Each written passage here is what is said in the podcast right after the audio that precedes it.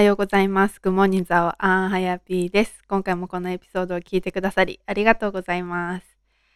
はい。皆さんどうですか？どんな先週1週間をお過ごしですか？ね。私は何してるんだろう？常になんかね、料理とか、やっぱりお菓子を作るとか、この作るっていうこと本当に好きで、私、この食べるっていうことにすごくパッションを感じてるんですよね。この情熱を感じていて、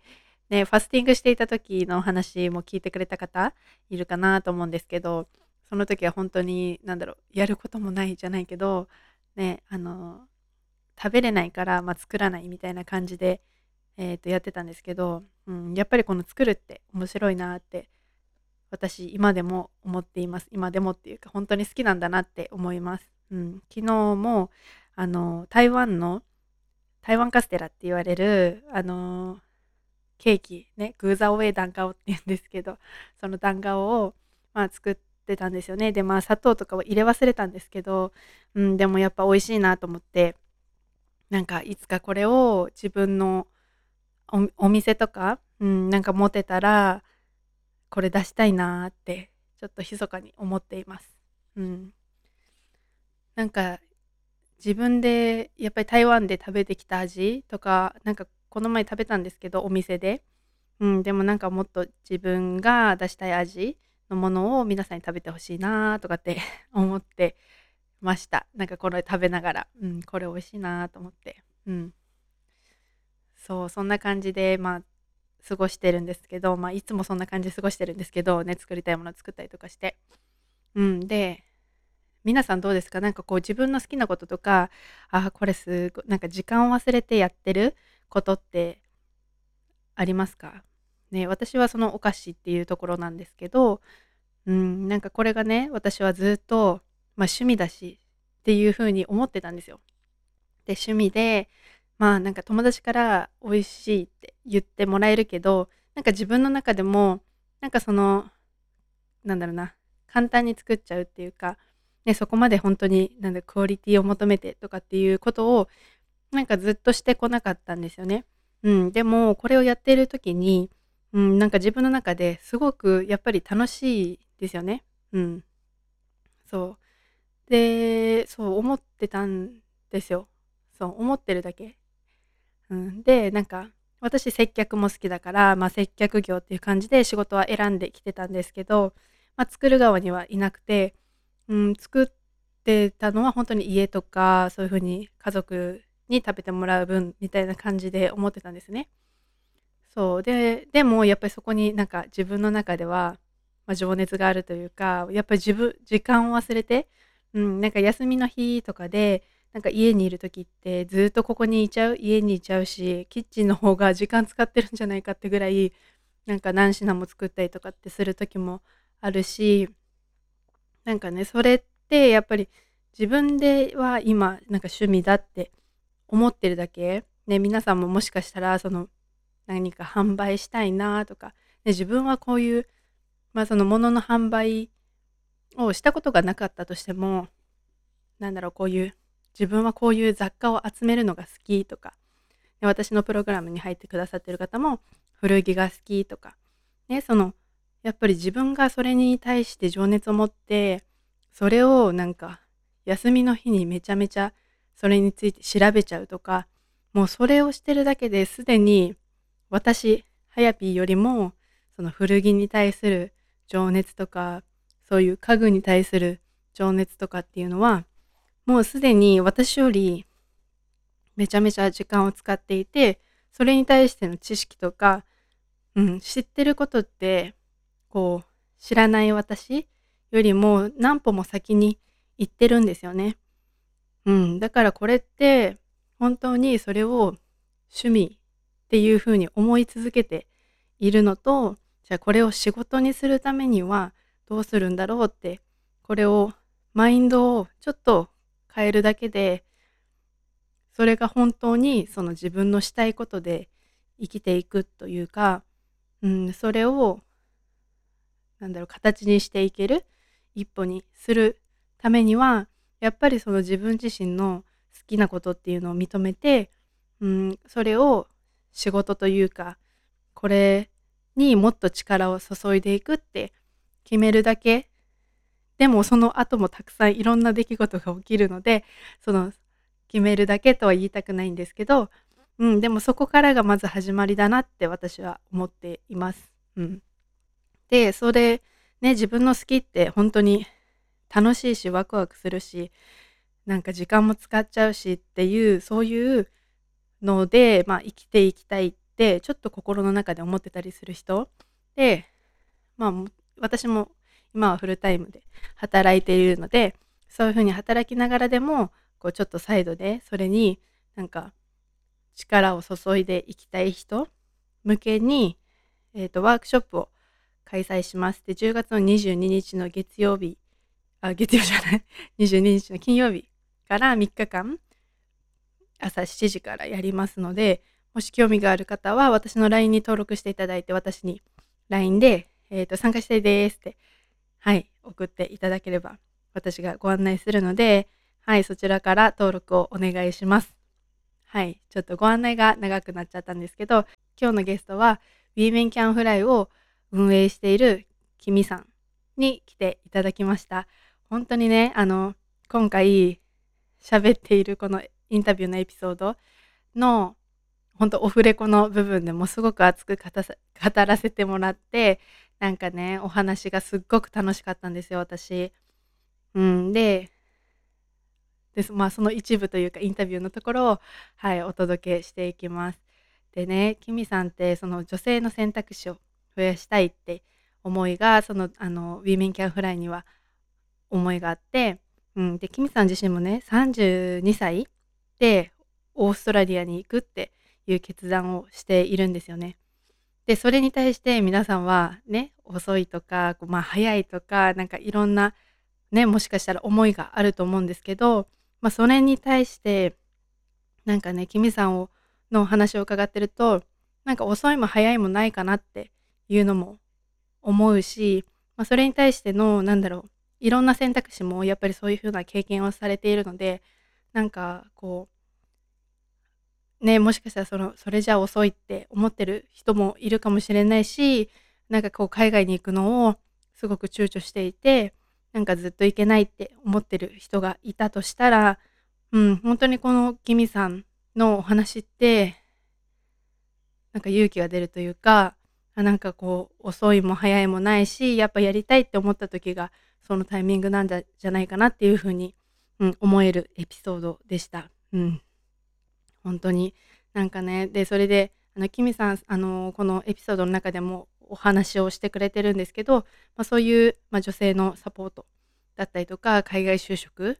に対してだったりとか、まあ、生きがいセミナーっていうのもやってらっしゃるのでもし気になる方はね概要欄からチェックしてもらいたいなと思います。はい、ではね、キミさんとの熱いエピソードをお聞きください。はい、じゃあ今日のゲストは B メンキャンフライのキミさんに来ていただきました。こんばんは。こんばんは。ありがとうございます。今日は本当にお時間を取っていただいてありがとうございます。はい。ちらこそありがとうございます。はい、えっ、ー、と今日ね本当にキミさんのえっ、ー、と私はその w ー m e n Can Fly っていうインスタグラムをえっ、ー、と私が勝手にフォローして見させていただいていてなんかこの私はねその中の人はどんな方なんだろうっていうふうにもうずっと気になっていてでそのなんだろうインスタのそのフィードっていうかそのあのなんていうのプロフィールのところに書いてあるのがもう私にこうビビッときててこの Be the best version of yourself とか、ね、女性の輝く選択肢を増やすっていうのは本当に私もなんかすごく共感するところだったのでそうなんかこう中の人ってどんな人なんだろうと思って、まあ、私がメッセージを送ってしまったっていうところから始まったんですけどはいあの嬉しいです。ありがとうございます。そうだから今日お話しできることがねすごく楽しみにしてました。はいありがとうございます。嬉しいです。ありがとうございます。で、今、キミさんはそのオーストラリアからその発信をされている？と思うんですけど、はい、あのまずその、えーと、今、キミさんがされているそのウィーメンキャンフライについてと、まあ、キミさん自身についても、ちょっとあのリスナーさんにちょっと自己紹介をしていただけますか？はい、ありがとうございます。まず、はやぴーさん、本当にインスタグラム見てくださってありがとうございます。本当に嬉しいです。えっと、私は2018年に32歳の時に、えっと、日本の関西からオーストラリアに来まして、えーもともとはウェブ関係の仕事をしていました。うん、で、まあ、紆余曲折ありまして、2019年の11月にシドニーで女性の輝く未来の選択肢を増やすという形で、ウィンメンキャンフライをスタートさせました。うん、でこれまでは英文レジュメだったり、英語の面接の受け方、あとは SNS マーケティングに関するような、えーと、イベントを行ってきまして、うん、モットーとしては、イベントに来ていただいたすぐ後からあの来ていただいた方がすぐに実践するスキルスキルが身につくという、うん、あの目的でイベントを開催しています。うん、はい。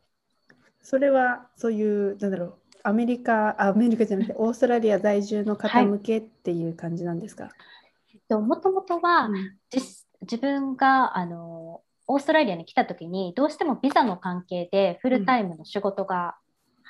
もらえないとかっていう状況があったので、うん、ただ学生ビザでもできることをしたい、うん、いつかそのビジネススポンサーがもらえたらっていうところを自分もあの目標にしているので、うん、同じように来るワーキングホリデー生だったり留学生がこうもう少し一歩あのスムーズにスタートできるようにと思ってスタートしたんですが、うん、実際に参加者見ていると日本の女性いつか留学に行きたいとか外資系に勤めたいっていう方といつも人数は半分半分ぐらいになります。うんなるほど、なるほど。でそういうふうな、まあ、女性をサポートされているっていう感じで、まあそのまあ、はい、キミさんがさっきねあの自己紹介の時に言ってたその32歳ではい、オーストラリアにっていうところちょっと私気に気になってしまったというか。こう。ギリホリも,、もう間に合わずギリホリを過ぎてきたきちゃいましたね。うん。うん、そのなんだろう。そこまで伸ばしちゃった理由みたいなとか、はい、なんかそれ前からもともとそのなんかオーストラリアに行きたいみたいな思いはずっとあったんですか？は全くなくってもともとはオーストラリアは全然考えていなくって、で英語圏で最終的には前職の関係で、うん、あの海外のきっかけっていう形で話させてもらったらいいですかね。うんうんうん、前職があの公益財団法人っていうところで、うん、あのえっと、インバウンドだったり起業家向けのセミナーだったりカンファレンスを開催する会社にいまして、うん、ちょうどオリンピック前だったのであの英語のサインはどこに置いたらいいのかとか、ハラルっていうイスラム系の料理の提供の仕方とかを美術館の方に教えたりする仕事をしてたんですけど、うん、その行政の方とお仕事してるうちにこれって本当に海外の人がしてほしいことなのかなというか、うん、実際に欲しいサインなのかなっていう違いを感じてしまって、うん、ただそれっていうのは自分が海外に行って送迎する側になってないから。こう疑問を持ってたとしても確信として言えないので、うん、あこれは海外で外国人の方の生の声を聞きたいって思ったのがきっかけなんですね。うん。うん、ただ、えっと、ギリホリのことで言うと、ギリホリをちょっと頭に描いてたんですけど、私は仕事がすっごく楽しくって、当時楽しくってで続けているともちろんキャリアも積めるわけなので。やめ時が分からなかったっていうのもあります。なんかこうこのまま続けていくのも楽しいのに、うん、あの挑戦してもいいのかなっていうのを迷っていって、うん、で一応最終的に、えーと、オーストラリアのワーキングホリデーが31歳になる時まで申請ができるっていうことだったので、うんうん、お守りとしてワーキングホリデーを、えーと、申請だけしました。それがきっかけでただ31の時にはまだ仕事が好きっていうところで決めきれなくて、うん、結局はワーキングホリデー使わなかったっていう形になりました。うんうんうん。それでじゃあ、まあ、ちょっと伸びちゃったんですけど、うん、まあ、じゃあ行くってなった時の、うん、もうその心の準備はできてたのかそれともなんかこうきっかけがあってよし、ね、その楽しかった仕事を辞めてじゃあ行くぞみたいなふうにこう切り替わったそのきっかけみたいのがあるんですか、多分あの、うん。皆さん留学行く時とかうん。ギリホリ考えてる時って行ったらいいのかな？行かない方がいいのかなってこう半々ぐらいで悩んでると思うんですよね。うん。でもちろん私もその時お付き合いしてる人がいましたし、うん。このまま日本にいると、まあ、結婚だなとか、うん。挑戦するとまたゼロにいる行くなとかって考えてたんですけど、うんずっと考えてても答えが出なかったので、うん。あの20え31歳になった時にとりあえずワーキングホリデーのワーホリビザだけ持ってるじゃないですか。うんあだからこれはとりあえずもったいないからとりあえず行くだけ行ってみようと思ってうん。2017年の時にゴールデンウィークとお盆休みを使ってうん。オーストラリアとニューヨークとカナダを一人で旅行として1週間ずつ行きました。うん。でそれで実際にこうどう気持ちが動くかっていうのも知りたくって。うん。でたまたまその時にシドニーを、まあ、英語圏だからうん。追加で入れてみようっていう本当に簡単な理由で入れたら来てみたら思っていた国とは全然違って。うん。これは観光業でもすごくこれから発展していくしうん。カナダニューヨークに比べて時差が本当にないのでビジネスもしやすい。っていうところで、あこれは挑戦してみたいなと思ってあの海外に行くことをその時に決意したって感じです。そこからうん。1年半ぐらいで準備をしてうんうん。出発しました。うんうん。なるほど。じゃあなんかこう、まあ一人でもやもやこう、あ、どっちかなって考えるよりも、うんまあちょっとなんか行動に一歩踏み出してみて、まあ、なんだろう、あ、次、その次のステップがまあ見えてきたっていう感じですね。なんかそれすごくおすすめかもしれないです。なんか行くか行かないか、い0か100じゃなくって、うん。迷ってる間にお盆休みとかゴールデンウィークって会社員の方でもあるので、うん。その短期間でうん。その国に実際に行ってみるとか、うん。できることを試して自分の気持ちを確かめるっていうのはすごくおすすめです。うんうんうんそうですよね。なんかこう、いくら悩んでても分かんないからね、ちょっとこうんうう試しじゃないけど、見てみるっていうのはすごくね、重要かなって思います。なるほど。じゃあそれでまあ、こう、決意をして、じゃあこう、うん。あそのじゃあ次、じゃあオーストラリアに行きますってなった時には、はい、こう何かやりたいことっていうかここでやるぞみたいなこういうんううん。何か目的があって行きましたか、うん。それともなんか行くぞみたいな感じで行っちゃったのか？多分これはうん。私すごくアラサー留学をもともとすごい推してるんですけど、うん。それはなんだろう20代の初めで行くのももちろんいいんですけど、うん。アラサー留学ってやっぱりある程度ビジネスというかあの社会人してきて、うん。ある程度できることが増えているし自分で選択できるこうん。の主導権をきちんと自分に持っているのですごくおすすめで,、であの賢く留学が20代の初めよりはできると思ってるんですよね。うん。なのでそのゴールデンウィークお盆でお休みをした時にもちろん。ここで気持ちが動いたら、うん。あの来年には退職するかもしれないっていうのをもう意識してたので、うん。シドニーに行った時にもう即座にあの現地のイベントとかにかなり参加しました。うん。で結局その時に、えー、と出会ったウェブ会社は、えっと、オーストラリア人を日本に送客するっていう会社の方だったので、うんもうそこで、えー、と名刺交換をしてで1年半後に来た時に勤めたのがその会社です。うんへえすごい。あらそこは20代の前半よりも、うんこう意識しながらこういう次のアクションはこうしてた方がいいとかもう現地の人とつながってた方がいいとか生の情報は現地の人からもらおうとか、うん。っていうのは意識してた気がしますね。確かになんか、うん。若い頃行っちゃうと多分なんかうんうん。遊びメインっていうか、なんか楽しむぞっていう風な感じで行きがちかなって私私もそうなんかこう大学の時に行った時にはなんかそういうなんか楽しい方が勝っちゃうじゃないけど、うんうんうん。うん、だったんですけどやっぱりこういろいろこう経験してやっぱその荒さとかねある程度のうんうん。こういう仕事の経験とか、こうやりたいこととかこういう目標とかが見えてきた時にはやっぱりそういうスでもすごいなんか行動力だなって私聞いてて思ったんですけど、うん。ねなんかそういう名刺交換してとかいろんなこうイベントとか行ってって、うん、なんかそうそれはすごいなって思います。楽しいうん、留学っていう若い時にできるのもめちゃくちゃいいと思うんですけど、うんうんうんうんなんかやっぱり30の時に悩んでる理由ってやっぱり仕事なかったらどうしようとか、うん。戻ってきた時に就職できなかったらどうしようっていうのがすごく不安だったから、うん。私ももちろん書き出してて、なるほど。それをまあ反転させるというかそしたらまうん。あ仕事があったら不安じゃないとか、うん。スキルがあったら再就職できるってなこう答えを出して、うん。あそしたらもうつながっとかなあかんじゃないですけど。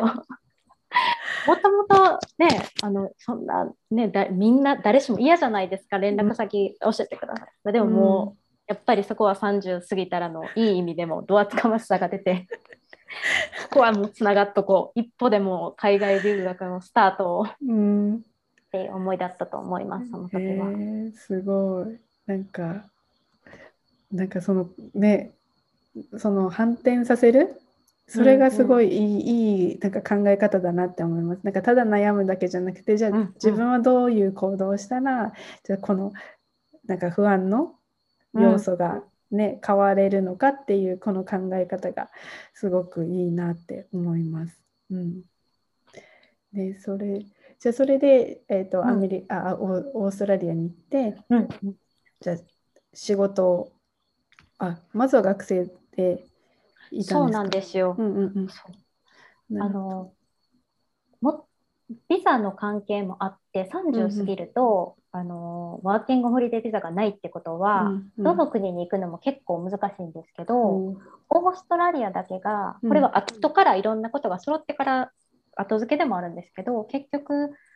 学生ビザでも働くことができる、まあ、個人事業主でビジネスも働けるとかいろんな要素がオーストラリアっていう優遇っていうかメリットがあってそういう意味でオーストラリアに最終的には決めましたね。なるほど。あそそういうところもあるんですね。全然知らなかったですなんか。そうカナダとアメリカは多分学生ビザだと働けないってうんいうのがあって、そのアンダーっていうキャッシュジョブとかされてることで多分お金を補ったりとかもすると思うんですけど、うんうんうんうん。なかなかそれだとオープンにあと働いていくことできないので、うんうんうんやっぱりそこはそれができるオーストラリアって本当にあの学生ビザで来れるすごく良い英語圏の国だと思います。うん、なるほど。えうんじゃあその今の話、私も本当に初めて聞いたので、ね、うんこの聞いてるリスナーさんの方でももしかしたらなんかこう、あそういうことができた、できるんだっていう、うんちょっと新たな発見になったんじゃないかなって思います。ありがとうございます。じゃあ、で今のその、うんと、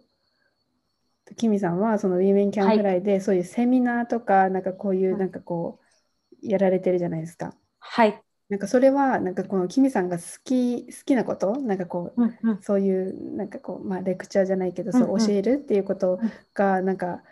えっと好きでこうやってるのかこうなななぜそういうスタイルでうんこううん人をこうエンパワーしてるのかうん。なんかこうお聞きしたいんですけどどうこれはもともとはうん。本当に私あの教えるのは好きではなくって教えるのが好きでないって言うとそれ今めっちゃ語弊ありますね、そうではなくて、あのうん。めちゃくちゃ人好きなんですけど、ウィーメンキャンフライを立ち上げた理由はうん。私も今海外に出て個人でももっと活躍できるように例えば大企業の駐在だったりとかもうすでにかなりの大学を出ていて海外でもこう引く手あまたのあのヘッドハンティングが来るとかだったら、チャンスってすごくあるじゃないですか。うん。でも私って本当に普通の OL で女子大を出てだったのでもう本当にそんな大きなチャンスだったりコネクションもないでも、やりたいって思った人にはチャンスがやっぱり与えられてほしいと思って努力してるのでうん。自分はまだ人様に教える段階だと思ってなくてうん。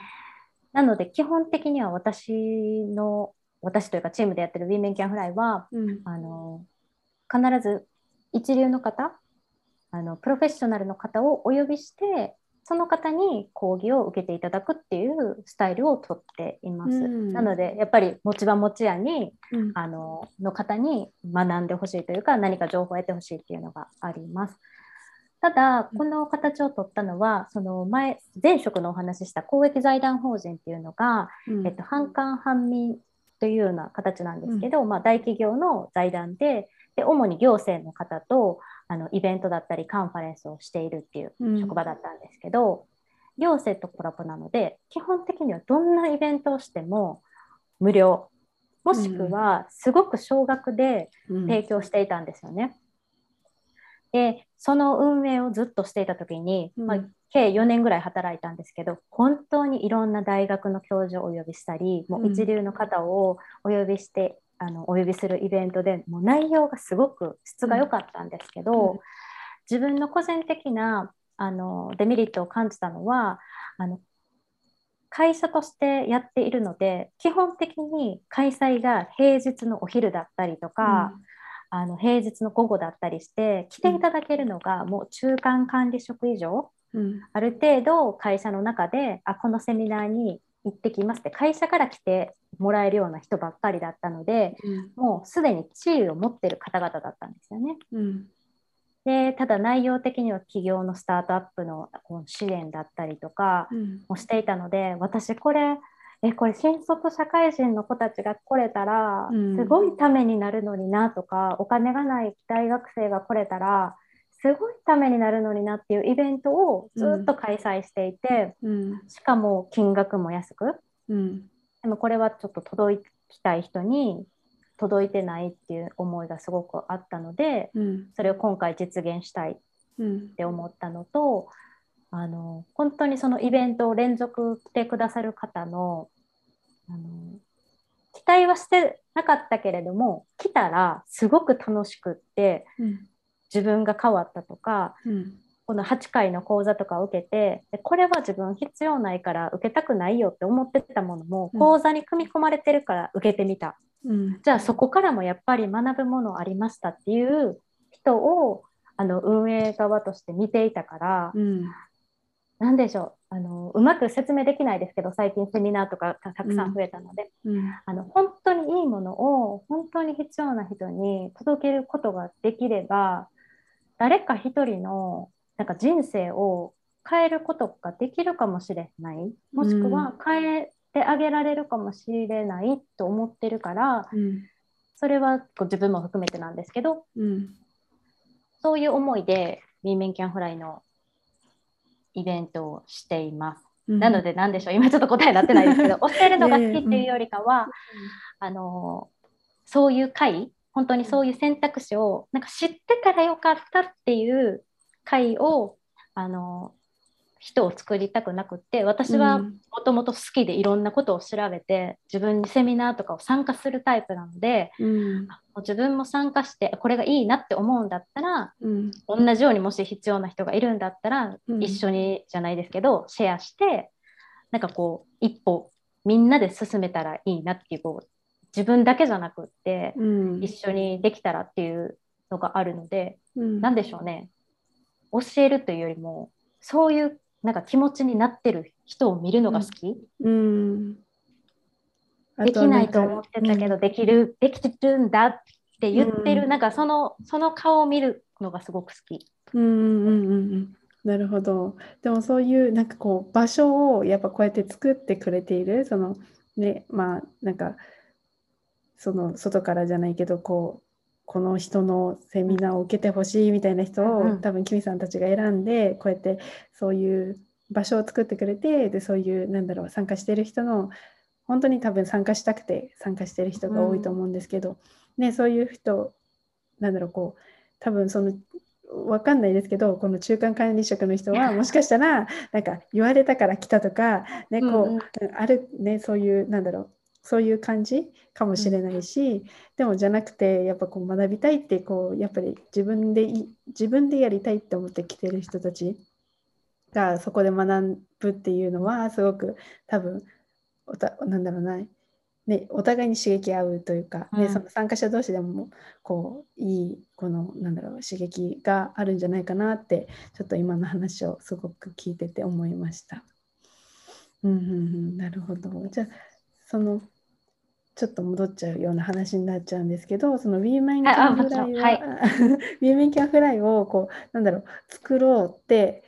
思った時っていうのは、うんうん。もともとそのオーストラリアに行ってからなんかもうその構想があったのかそれともなんかこう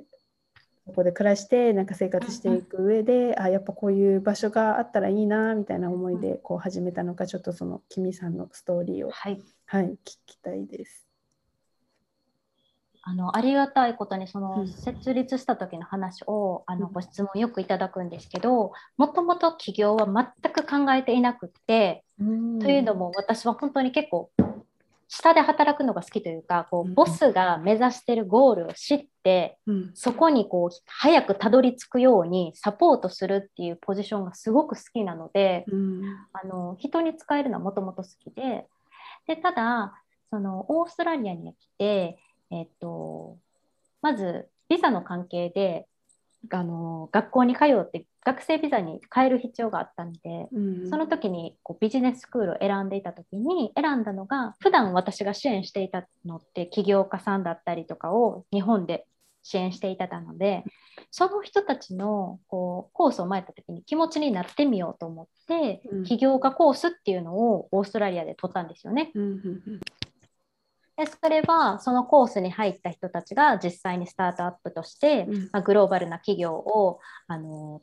立ち上げるまでのコースなんですけど、うん。なんでそれを取ったかっていうと自分がこれまで支援していた人たちがあの支援する側としていたんですけどどういう気持ちで普段ビジネス立ち上げてるんだろうっていうことを知れば日本に帰った時に少なくとも同じポジションには戻れるだろうなっていううん。思いが初めはあったんですよね。うん。かこう分かった上で支援する。あこれは絶対にまた仕事あるなぐらいの気持ちで、うん最初ビジネススクールをあのの専攻をうん。選んで、うん。でそうしてビジネススクールが始まった後にこうやっぱり30代を過ぎてで結構仕事が楽しくってってっていう理由でこちらに来たのでこう海外留学の話だったりとかあとはそのイベントの仕方っていうので、キャリアに関するご質問とかをもらうことが多くなって、うん。でその時にあのビジネススクールの先生を日本にお呼びして講演会を企画してほしいって言われたんですよね。うん。でそれはもう私前の会社を退職してたので企画書としては個人の相沢君代になるじゃないですか。うん。ただ個人で企画した時ってやっぱりどうしても先方にちょっと信用性に欠けたりとかやっぱりこのだ誰かわからない人に企画されるイベントってあまり信用性がなくて結果人をお呼びしても呼べないっていう形になるので、うん。その企画をした段階で独立を考え始めてうん。でじゃあこの方々と結果一番最初のイベント神戸市さんとオーストラリア領事館さんとかとさせていただいたんですけど、うん。やっぱりこういったところとお仕事をさせていただくんだったらきちんとしたしたウェブサイトも持とうとかドメインもきちんと持とうとか、うん。ビジネスネームも登録しようとかうん。あの必要に駆られて起業に至ったっていう流れの方が大きいかもしれない。もともとうん。なんか一人だって何かをしたくてっていうよりかは、こう求められていることで私ができること、でかつその自分ができることをやるからにはきちんと信頼性とあとは一緒にやってよかったって言ってもらえるために自分のこうベストを尽くそうと思ったら形が企業になったっていう形なんですよね。うん。うん。うん。うんなるほど。答えになってますかね うんうんうん大丈夫です。でで今今の流れはそんな感じです。で今は4人のこうチームでこう運営をされているって感じで。うんうんうんうん。はい。皆さんオーストラリアに在住の方なんですか？えーっと今は一時的に帰ってるんですけど、一人はタイとうん日本とオーストラリアです。なんかなのでそれがすごい全員でリモートでしています。おーなんかそれがすごく面白いなって思ってて、うんうんそうタイとか、ね、オーストラリアとか、ね、こううんいろんなところの人たちそうなんのチームっていうのがすごく面白いなって思ってました。うん。最終的に本当に来ていただく方にもこうリモートで参加していただくっていう方が多いので、うん。やっぱりチームとリモートで開催したりとか助けてもらえることは実際に届けたい方々の状況を知れることにもなるのでうん。すごく助かってます。なるほど。で今キミさんがその企画しているセミナーとかイベントっていうのは、こうなんだろう無料ですか？それともなんかこうお金を払って参加するような感じですか、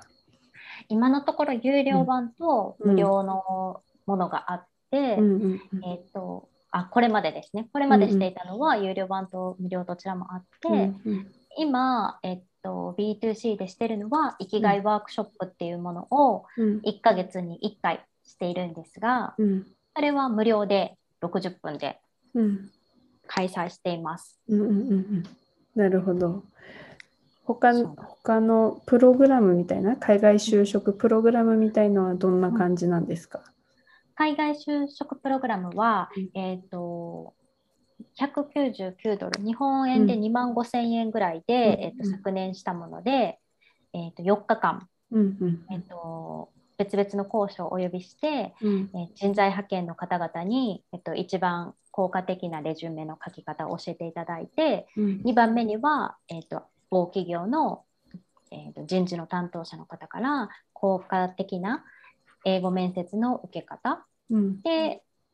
当時はオーストラリアに特化してましたのでオーストラリアの税法知識を会計士さんに教えていただいて最後は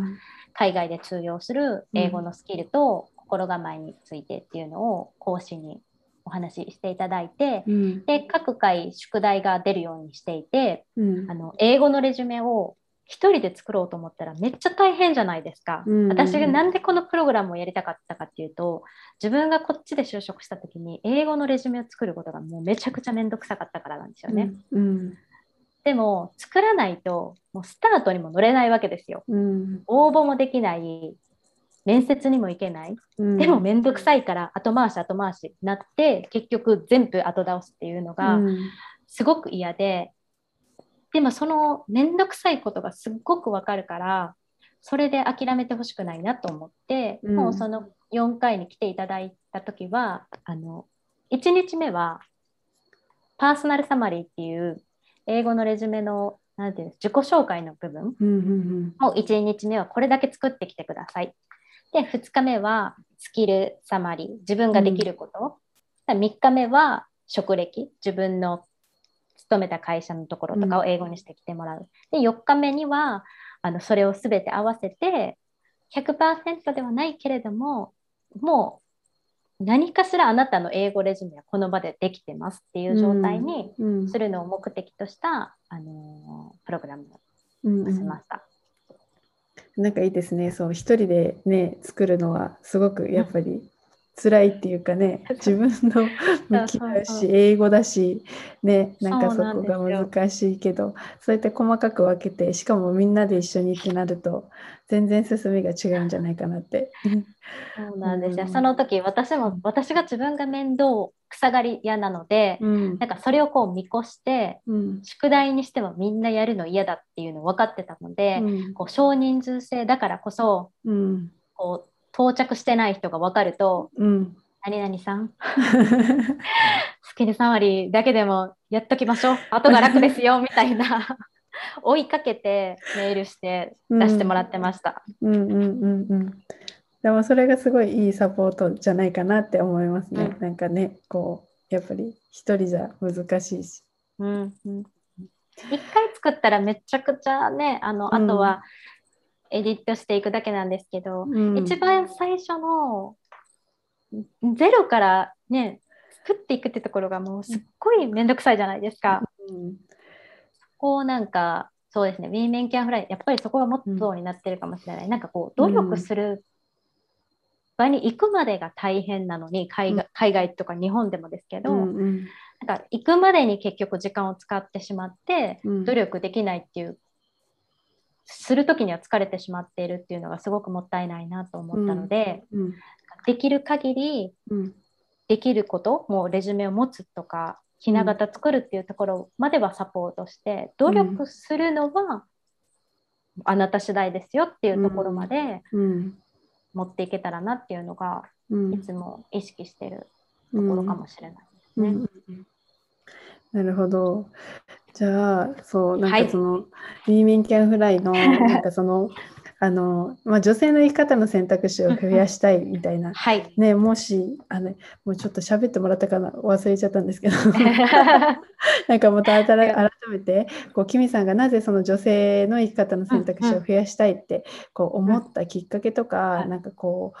この、なんだろう、ビーミンキャンフライに、うんまあ、込めた思いというか、はい。あそういうところをぜひ聞きたいなと思って。うございます。うんうんもうこれはすっごくうん。ベタになっちゃうので、皆さん求めてる答えじゃないかもしれないですけど、うん。もう32歳でうん。あの来るって決めた時にやっぱり友人だったり家族に相談した時に、もう猛反対。うん。もう100%と言っていいほどみんな大反対でうん。言われたことは「え子供もう欲しくないの?」とか、もう30過ぎたら誰ももらってくれへんで」とか、うん就職先ないよ」とか、うん誰も本当に、あのー応援してくれなかった。ただあのそれマイナスには本当に捉えてなくってなぜかというとそれって言ってくれてるのは自分が第一にしている友人だったり家族だから彼らも頭ごなしに反対したいんじゃなくってめちゃくちゃ心配してるからうん。言ってくれてる言葉じゃないですか。うん。だから私はあのすごく感謝してるんですけど、うん。反対にその言葉をいや確かにもしかしたら海外に行くことによってタイミングを逃して子供が産めなくななるかもしれない。もちろうん。ん32だからっていう、うん。4050歳でも産める方いらっしゃるので、絶対ではないですけど、うん。可能性は一歩難しくなるとかあとは保証はないので仕事がないかもしれないとか結婚のタイミングを逃すかもしれないっていうのを自分に本当にそれでも行きたいのか、うん。行きたいのかっていうこう問いかけるきっかけにして、うん。私はその時にいや結婚もしできなくなったとしても32の私は行きたい。うん。子供がもし産めなくなったとしてもやっぱりもう一度海外でオフィスワーカーをしてみたい。っうん。ていうので答えが出せたからこっちに来て今全く後悔がないんですけど、うん。かなり答えを出すのに時間もかかったしうん。なかなか答えが出せなかった。でそれを経験がすごくあってうん。やっぱり振り返ると今女性の社会進出って何でしょう女性だけがひいきされてるとかこうプラスに取られることもマイナスに取られることもありますし、いうん。ろんな、ね、あの物議関門してるんですけどあのやっぱりこの選択肢をなかなか取れる女性って多くないんじゃないかなっていうのを実感したんですよね。うん。だって女性って子供がじゃあ欲しい残りますって言ったところで体の関係で子供が産めないかもしれない。うん。誰も責任って取れることができないすっごく大事なセンシティブな問題なのにうん。でもやりたいことと天秤にかける選択肢を迫られるっていう時に、うん。やっぱりこれは不平等とかではなくって女性がやっぱり抱えている負担だったりとか期待だったりとか責任って大きいからあの応援してあげたいって思ったのが自分も含めてですしあの本当にかい活動しているあの理由です。うん。でなんかただあくまでも答えを出すのは自分なのでここが自分のたちのところのモットーに戻るんですけどうん。専業主婦になりたいでも働くでも子供を産みたいでも子もうん。子供を今産まないでも本当にどんな選択肢でもいいと思ってるんですよ。うん自分がやりたいのはこれだって思えれば。うんだから、あの、 Women Can Fly では働くことがいいですよとか、っていうのは絶対言わないようにしていて、うんあくまでも答えを出すのは自分こただ答えが出したいのに出せないっていうのはすごく不平等だと思うので、うんその選択肢が一つでも増えるっていうのをモットーにしているのはそこですかね。うんうんうんうん本当にでもその選択肢があるっていうのってすごくうん大事だなって思ってだからさっきキムさんがそのあのオーストラリアは、まあ、き何？個人事業主ができますよとかそういう、んそれもその選択肢っていうことすらも、まあ、知ってるのと知ってないのとでは、ね全然違うし。えそうなんですよ。なんか知ってたら行ったのにってなるの嫌 じゃないですか。そうそうそうそうそう。なんか知ってて選ばなかった、だったら、ま、ね、すごく納得できるけれども、うん。それってそういうことの積み重ねだなと思って私それ32で本当にうん。なんか「え子供もういらんの?」とか言われた時、うんうん。びっくりして えなんかそんな32で言われるんだと思ったし「えじゃあ、うんいいります」って言われて私にできるどこに保証があるの？と思ったし、うんやっうんぱり最終的には来る前それこそ、うん。自己責任だと思ったので卵子凍結保存のセミナーに行ったりとか、それから来たからこそ、うん。もし今後、まあ、仕事に没頭して子供が産めるタイミングを逃してしまったと思っても、32の私は海外に来ることを選択しているって言い切れるぐらいまで多分考えたのでうん。なんかそういう自分がやっぱり納得しているから誰のことも責めないですし、うん。そういう選択肢を一人でもしてほしいなと思います。うん、そうですよね、うん。後悔しない選択肢を自分で決めれるようにね、う。ん。そのためになんかそういう選択肢が増えることでねやっぱりでもやっぱり自分の一番身近にいる家族だったりとかうん。友達にやっぱりそういうなんだろうな、まあ、応援してもらえない言葉をかけられたりとかするとあやっぱそうだよな日本に残ってた方がいいよなっていうふうに、うん。まあ、なっちゃう人もいるんじゃないかなって思うし。うん。うんでもそれがなんか後悔につながるとなんうんうんかすごくもったいないかなって思うからそうやってキミさんが発信してくれていることでね一人でもこういろんな選択肢が本当に増えてほしいなって、うん、思います。やっぱり女性って誰かのために何かやってあげたいっていう方が多いから余計に難しいと思うんですよね。うん。なんだろう。反対されて自分の夢を応援してもらえないっていうことだけじゃなくって、うん。やっぱり特に女性の方だったら自分のお母さんとか祖母に自分の子供を見せてあげたいとか、それを喜んでくれるから喜ばせてあげたいっていう意味でしてあげたいことの一つに入れてらっしゃる方多いと思いますし、うん。私もそうなんですよね。うん。って思うと自分の人生だから自分のことをやった方がいいっていう意見は分かりつつもうんでも自分のやりたいことの一つに家族をハッピーにしてあげたいっていうこともあると、余計に選択肢が取れなくなるうんので私もこれはもう本当にどういうあのサポートができるのか自分もどういうサポートがあったら自分も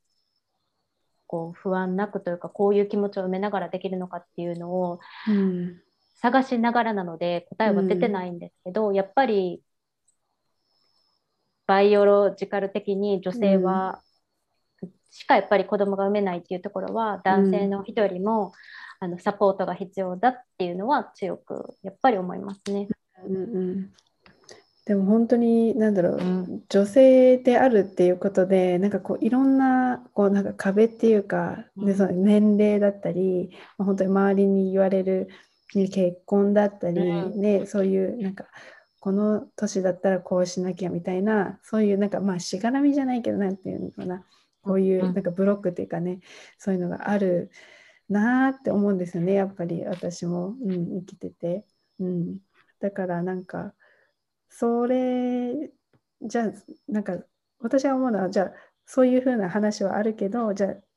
自分は本当に結婚したいのかとかなんか自分はこう、うん。子供を産みたいのかっていうところをなんか一回自分であの、うんうん。整理してほしいなって、あうん、そうですよね。う。んうんうんうん。めちゃくちゃ。だから本当に反対された時のうん。言葉で落ち込まず、うん。それを全部うん。質問にするっていうのは今はやぴーはさんおっしゃったらうん出たように、うんうん。やっぱり本当に行きたいのかなとか本当は結婚の方がしたいかもしれないじゃないですか、うん。そしたら結婚した方がいいし、うん。留学ではなくって。うん。今子供の方が絶対だと思うんだったら、うん。それは留学に行ってしまうと後悔するかもしれないので、うん。なんかそのいただくご意見もうん。全部自分の自分を知る物差しにしていくというか、うんうんうんうん。ねうん本当にそうだなって思います。うんうんうんなるほど。えー。えー難しいですけどね。なんか今もねご質問とかあの、うんご DM いただくこと多いので極力なんか後悔ないように、うん。あの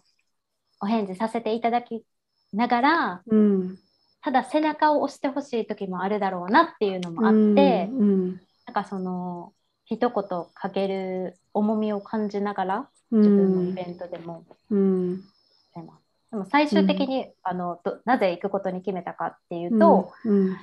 ワクワクする気持ちに私は従いましたね。うん本当にその気持ち大切だなって私は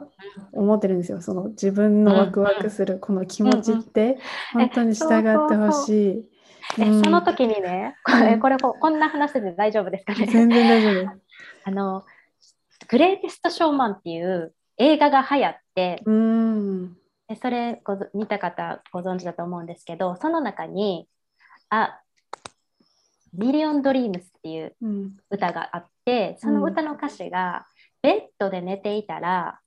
自分のやりたいことが頭に浮かびすぎて、うん。寝れないっていう歌なんですよね。うん。で、その映画とか、その歌を聴いてた時に、私なんかその、もちろん子供産めなくなったらどうしようとか、うん。そのお付き合いしてた当時の彼と、うん。あの別れることになるかもしれないとかいろいろ考えて決断できなかったんですけど、うん。本当に海外に行くことがなんかワクワクしてえ行ったらこういうところで働きたいなとかこういうことしたいなっていう気持ちがワクワクして止まらなかった時に、あのワクワクする方選ぼうってうん覚悟を決めた夜かもしれない。うんめちゃくちゃおすすめです。その歌うんの歌詞見てほしいです。私なんかすごく好きでなんかここ最近も聞いてたんですけどもう一回改めてちゃんと歌詞をなんか確認しながら聞きます。あうん嬉しい、たまたま嬉しい、すごい、なんか最近あなんか自分の中で「From Now On うんうん」。うんっていう曲がなんかすごい自分の今のヒットの曲だったんですよ。だからすごい聞いてたんです、私そう。そう今から始めるみたいな感じ。そうそうそう。が私の今から始めるいいです。そう。そうそうありがとうございます。なるほど。ね本当にワクワクに従ってうん。自分の選択ねじなんか自分で選ぶうんうん。自番分で選ぶっていうのがね、なんか、うん。はやぴーさんもたくさんインタビューされてたら、うん。いろんな女性いると思いますけど、うん。本当にどんな選択肢でもうん。もう自分が納得してたらいいじゃないですか。うん。っていうのを多分なんか年々すごく思うようになってもうどんな生き方でもいいと、自分が楽しんでたら、うん。うんうんうん思うと本当にやっぱり自分の舵は自分で取っていくうん。それが大事かなと思いますね。うんいや本当に本当に100% agree します。じゃあちょっとあの、まあはい。い、ろいろ話したいことはたくさんあるんですけども、はい、このポッドキャストに、えっとゲストに来ていただいた方に2つ質問をしていて、はい。えっとちょっと質問をさせてもらいたいと思うんですけど、えっとキミさんにとって自分らしく生きるとは何かこうあればちょっと聞きたいんですけど。もう自分らしく生きるとはうん自分の人生の舵を自分で取っていくことです。うん。うんうんうんでそれはやっぱり本当に正解とか不正解はもう全くなくって、うん。そしてもう本当にどんな人生でもいいからうん。自分がこれだって納得してかつ自分が責任を持ってあの過ごしているんだったら、うん。それが一番こうハッピーでいられる自分らしさかなと思ってます。うんうんうん。ありがとうございます。ちなみにキミさんがこううんうん。なんかそう自分でこう舵を取るうん。うんこう人生のために何かこうしていることみたいなことってあります、してることは、うん。えっと、自分の中にうん。いつも理由を見つけるようにしてるますね。うん、絶対嫌なこととかがあっても、ひ環境とか人のせいにしない。そそれってしてても何も変わっていかないから、時間がすごく無駄だし、うん。自分の成長がしないので、うん。何かこううまくいかない状況だったりとかがあっても、あ自分が何か成長できるかなとか、自分が何か直さないといけないかなとうか、んっていうのを常にしていくこととあと最近すごく自分らしくってどうしたらいいですかって聞かれた時にやっぱ思ったのは改めて考えたのは、自分の好きなことと嫌いなことと得意なこととか不得意なことをきちんと知るのが大切だなってすごく実感してます。なんかそれをきちんと紙に書き出すとか、うんっていうのをしているとなんかこう得意なところだったら人のフォローができるし、うん。不得意なところだったら得意な人を見つけた時に素直にお願いできる。うんうんそれをすごく意識してますね。やっぱり人の自分らしさと人の自分らしさって違うっていうのをすごく実感しててうん。例えば私仕事で言うとあの一生懸命働けない環境がすごく苦手でうん。常にこう改善とかベストを尽くしていくっていう働き方がす合ってるっていうのをうん。知ってしまったらやっぱりそのちょっとでもなんかこうだらけているというかそういうこう改善なしに常に同じことをするっていう職場が合ってないっていうのとかが、こうやっぱり知ってると自分らしさってなんだろうっていうこう迷路じゃないですか。自分の好きなことってなんだろうとかって考え始めると答えが出ないので、きちんとなんか自分が得意なことできることなんかこう何時間でも続けられることとかを、うんうんあの書き出すっていうのは意識して書いたりしないとそういう時間って人取らないのでうん。意識してあの時間を持つように最近はしています。うん。うんなんか書くってすごい、うんうん。私本当に紙に書くのがすごく好きなんですけど、すごいうんうん。なんか大切ですよね。大事ですよね。うん、なんか思ってるだけじゃなくて、ね、ちゃんとなんか手を使って見てみたいなね全部なんかいい。毎日書いてす。ますか？あ私なんか今ジャーナルとかやってて。えー、偉い。毎日本当はねした方がいいなって思いながらうんできずにいて、え書くことで私すごくおすすめなのは、うんあのめちゃくちゃ何かに自分が悩む時あるじゃないですか。うんうん。あの時に未来の自分に手紙を書くことめっちゃおすすめです。うーん。なんか例えばうん。スポンサーのいただいてイベントをしようとする、うんでももらえるかわからないっていう時に、うん。自分が今悩んでたとする。そしたらその悩んでることを全部書くんですよね。うん。これがもらえなかったらまあ赤字になるかもしれないとか、うんこういうとこがすごく難しいとか自分が不甲斐ないとかって書いてて開催できてるかもわからない泣きマークとかまあ書いてたとするじゃないですか。で3ヶ月後の自分に設定してうん書いた時に、まあ、多分そのイベントも終わって何かしら結果が出てるはずなんですよね。そしたらあの何がびっくりってその時の自分と今の自分がもう全然気持ちが違うところにいることにうん。自分がびっくりする、うん。うん。あんなにどん底みたいにいた自分のなんかかなんか失敗したこととかってすぐ忘れちゃってうん。元気に人がなるようにうん。あこんなことで自分悩んでたんやとか。うん。もう全然大丈夫だよ。今はこんなに元気にやってるのよっていううん。感覚をつかむと、うんなんか次落ち込んだ時もあ3ヶ月後はまた元気になってるんだろうなっていうのが、なんか予測できるようになりました。うんうんうんでもそのなんか悩みを書くって私もなんだろうなこう今なんだろうなぐるぐるしちゃってることを書くっていうのはすごくあのいいなって思うんですよね。もうずっとここでいるからなんかもう何に悩んでるかすら分かんないんでなんかこううんモヤモヤしてるっていうか、そういう状態をやっぱ紙に書き出してあうん。自分はこういう考えを今してるんだとかこうさ改めて認識するじゃないけど、うんうん。なんかそういうのも大切だしそうキミさんも言ったその未来の自分にお手紙書くっていうかそれもなんかすごく効果があるありそうっていうか私もなんか取り入れたいなってうん。思うところ。い。や毎日続けてるの 本当尊敬します。毎日は本当本当ジャーナルはうん。見返せます。すごくうん。いいですよね。うん、そうですね、うんうん、本当にジャーナルなんか私も最初はなんかそのなんかただの日記じゃないけどなんかそういうイメーうんうジとか、なんか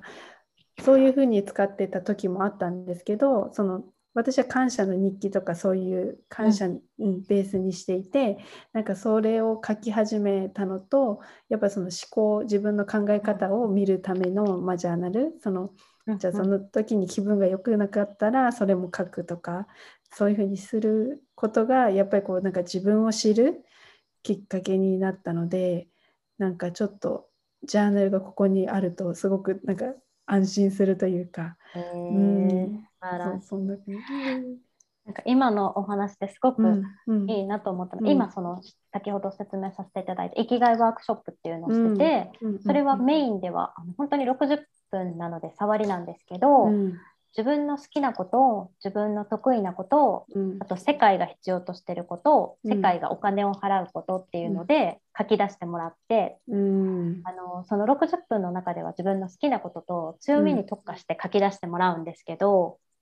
何がいいってこう自分の好きなことだったり得意なことを書くことってなかなかないのでその時間を取ってもらえることもいいなって思いましたし、うん。回を今次で6回目になるんですけど、うん。人の強みと人の好きなことを聞いてるのってすごくこっちもハッピーな気持ちになるんですよね。だうん。から今のはやぴーさんのその感謝の気持ちを書くっていうところですごく共感したのは、うん。なんか誰かに感謝の気持ちを持つとか誰かが自分はこれが得意だと思っているっていう,、こううん。やっぱりポジティブな発信ってうん自分に対してもプラスに返ってくるし本当にあの人が私はこういうことが好きでとか、うん。こういうこと得意だと思ってるって。で日本の方ってなかなか書けなくって、うん。こんなこと書いていいんですか？とか言うんですけど、もう、うん。なんだろう。例えばなん絵を描くのが得意ですとか、うん期限までに必ずレポートを忘れられますとか、うん。なんか些細なことも聞いてるとえめっちゃすごいことじゃないですかうん。と思って、毎回その本当に聞いてるだけでもあのハッピーになれますよね。うん、本当になんかその今出た例とか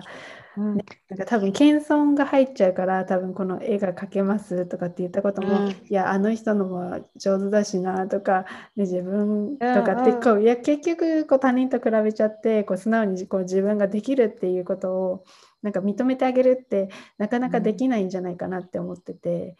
でもやっぱりそこをなんかこう自分で認めてあげることがすごく大切だなってあの思ってて私は。うん、なんかうんうんね、一番ここにいる私がね、いやいやあの、あっちの方がいいよって言ってる人より、ね、自分をこう、あ、そうだよねってこうやってあげることが、なんかこのまた次の一歩に踏み出す、なんか私は原動力っていうか、うん、なんかこうやってもいいんだよってこう自分で自分に言ってあげれるっていうことが、なんかすごく、あの、なんだろうな、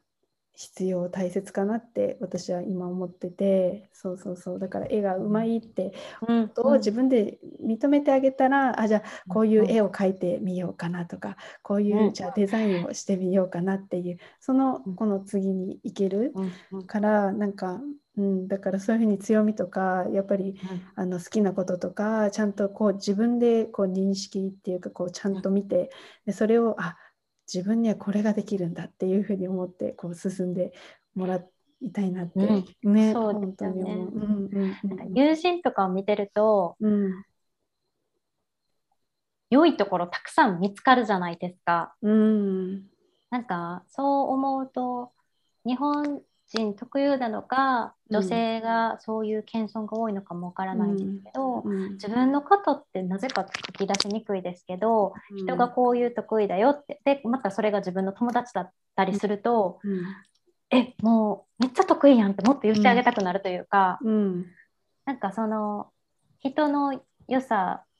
の方が見つけてあげやすいから、うん。そういう気持ちを自分にも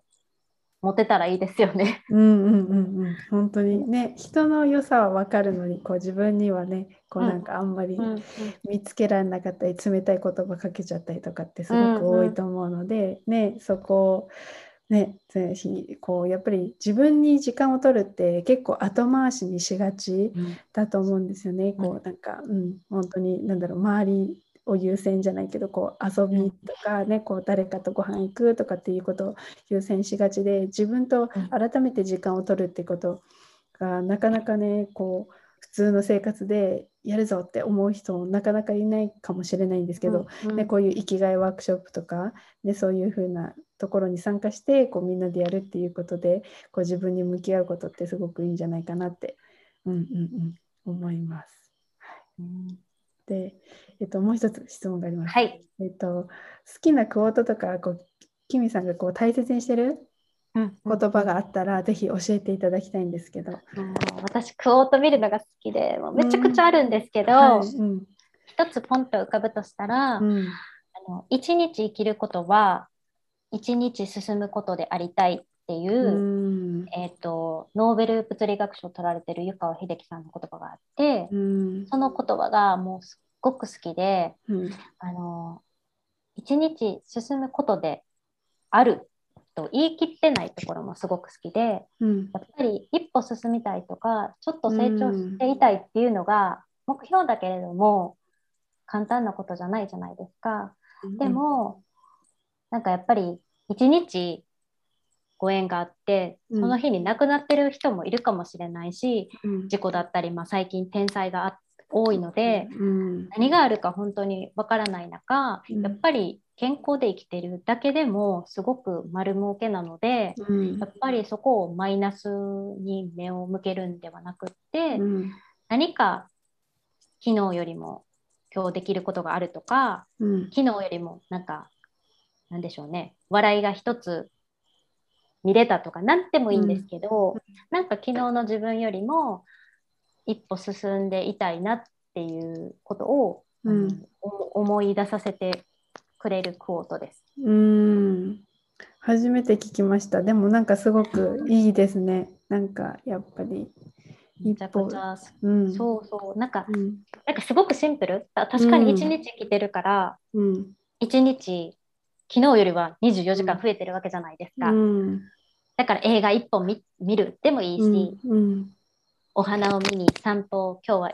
5分時間取れたででもいいし、うん大きなことじゃないんですけど、うん。何か一歩前進するのでありたいなっていう言葉はうん私すごく本当うん。ですね、うんうんなるほど。ありがとうございます。おすすめです。はい。ありがとうございます。じゃあ、そのキミさんと、まあ、はいと、何、コネクトするとしたら、インスタグラムが一番あれですかね。はい、インスタグラムかはい。あの毎月はい。1。ヶ月に1回海外に住む女性を、うん。あのインタビューしている記事が、うん。ウェブサイトからは一番初めに見られるように、うん。うん。あのメールマガジンも送信していますので、インスタグラムかはい。ウェブサイトでご登録いただけたら嬉しいです。はい。わかりました。じゃあ、この概要欄に、えっと、リンクを貼っておくので、そちらからぜひ皆さんあのチェックしてもらいたいなと思います。近々なんかそういうセミナーあるんですか？参加できるやつ。そうなんですよ。うん。生きがいワークショップその1ヶ月に1回うん。しているものは、次回が10月の16日の、うん。うん。えー、と日本時間の10時からうん。うん。1時間で、これは全部英語でしてるんですけど、えー。あのぜひあの英語が不得意って思ってる方こそ本当に来てほしいです。なんかこの英語でしている理由っていうのは本当にこう海外だから英語でやってるんだぜとかではなくって、うん。自分が日本にいた時に英語で話す機会がなくって伸びないとか英語で話したいのに英語で使う時がない、でも英会話スクールに行くと聞くのはあの What did you do on うん。weekend とか、ウィークエンドの話ばっかりで、うん。なんかこう英語に話す機会がないっていうところがやっぱり伸びないでこう負のサイクルになったところが、うん。何か英語でかつ自分のためにもなってで英語に触れる機会を一つでもあの増やしたいなと思って今こう日本語をなんとか使わずにうん。片言でもいいから英語でやっていこうってしてるイベントなので、うん。ぜひぜひ自分の本当に生きがいってなんだろうっていうきっかけにもしてほしいですし、うん。ちょっと英語をねあの話す機会が欲しいなとかって思う方にはうん。あの少人数制でマックス6人までうん。来ても6人までの人数でしているので、うん。お越しいただけたら嬉しいです。いいですね。なんかその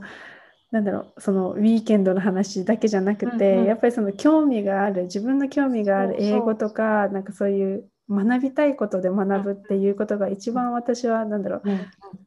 自分の身になる、うん。ううんん、学び方かなって思うのでなんかそういう感じで英語をこうやって学べるっていうことはすごくなんかいいいいというかうん。学びになつながるしなんかそれでまたなんか自分も成長するじゃないけどなるきっかけになるんじゃないかなと思います。はい。そうであったら嬉しいなと思ってます。なりなります。はい、じゃあありがとうございます。じゃあそれ全部あのまあインスタグラムでんその生きがいワークショップもそのインスタグラムからではいインスタグラムの、うんえっと、リンクのバイオのところに申し込みの欄があるので、そちらから申し込んでいただけるようになっています。はい、わかりました。ということで、ぜひ興味がある方はそちらから登録していただければなと思います。はい、じゃあ、キミさん、長い間ありがとうございます。お話しいただいて。ありがとうございますい。や、すごく楽しかったです。ありがとでうごこちらざいます。こそ、はい、皆さん最後まで聞いてくださってありがとうございます。ということで、生きがいワークショップ、まもなく締め切っちゃうので、もし興味がある方はぜひ、バイオのリンクから登録してくださいというか、概要欄に貼ってあるので、そちらから登録いけますので、ぜひしてみてください。なんか全部英語でやるみたいです。はい、でも、キミさんいるし、なんか不安なことあったら絶対キミさん助けてくれると思うので、はい、興味がある方はそちら参加してみてください。ねえなんかそのキミさんがいろいろ話してくれた話あると思うんですけどでも本当に選択肢があると人生の幅が広がるなってはやぴ思うんですよ。っていうのもなんか、まあ、今はねこうやって YouTube、SNS とかいろんなところで情報が得られるので逆にこうどれがいいのかっていうのが探しづらいかもしれないんですけど、まあ、当時の私はままだまだその情報を得るところが少ない時代だったので、まあね、こうなんだろう高校行って大学行くか就職するかとかそういう選択肢がないとか、ね、そういう感じでだからやっぱり大学に行くっていうことを選択したけどでも本当にそれがなんかうん自分に合ってたのかもうわからない、ね、でもまあ後悔はしてないけど、まあ、もっとほ他のだから本当に海外留学に行ける何か別の方法があったとかでそのお金がかからない方法で、まあ、行けるチャンスがあったとかで私も台湾に行くって思った時にそれは大学生の時に思ってたんですけどそれは留学しかないっていう選択肢だったんですよね。そうね働く気がなければなんかそういう長期の滞在できるビザっていうかそういうのがあるって分かんなかったのでじゃあ留学かなって思ってたんですけどなんかその、まあ、留学って聞いただけでお金がかかるとかそういうイメージがあったしねなんかそういうもっとなんか違う情報ねもっとなんだろう台湾留学がもっと安くてとかそういう選択肢そういうなんか知識とかそういうのがあったらっていうのも思うしでも私はそのその後にワーキングホリデーがあるっていう風な選択肢が分かったからその一歩がなんかあじゃあ自分でもいけるかもっていう風に思ったんですよね。でもそれに気づかなかったりとか知らなかったらもしかしたらなんか行ってなかったかもしれないっていう思いもあったりするんですよね。うん、だからなんかそのやっぱり自分がもしこうしたいとかあなんかしたいなって思った時にそういうことに対して情報に対してなんかアンテナ張ってるっていうのもすごく大切だなって思います。でキムさんも本当になんか、うんと、お話の中で、ね、言ってくれたんですけど、ね、悩んでてもしょうがないっていうかずっとこう悩み頭の中で悩み続けてると、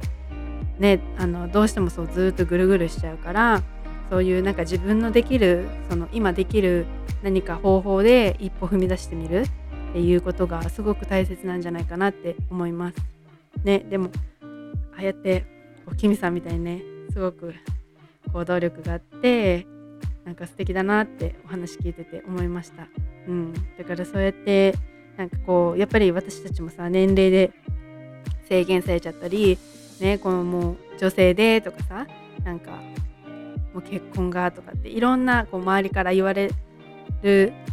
こともたくさんあると思うんですけどそうじゃなくてやっぱり自分がどうしたいのかっていうのをね自分の中に聞いてほしいなと思います。はい、じゃあ今回もねすごく素敵なエピソード最後まで聞いてくださってありがとうございました。ではまた次のエピソードでお会いしましょう。なんかこう、やっぱ海外に行けば行くほど日本がすごく大好きだなって気づくので、うん、なんか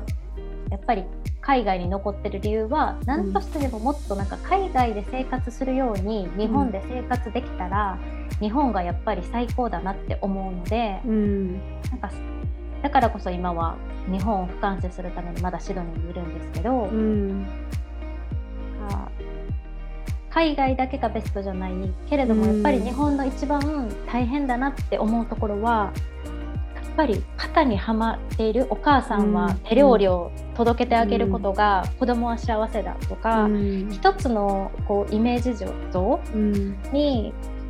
こう囚われてしまうのがやっぱりみんな苦しめられているので、うん、本当にどんな形があっても、うん、共働きでもいいし、男性のワンオペ家庭でもいいですし、なんか本当にその多様性が日本でできたら本当に安全だしご飯も美味しいですし、うん、本当に素敵な国だと思うんですけどね。うん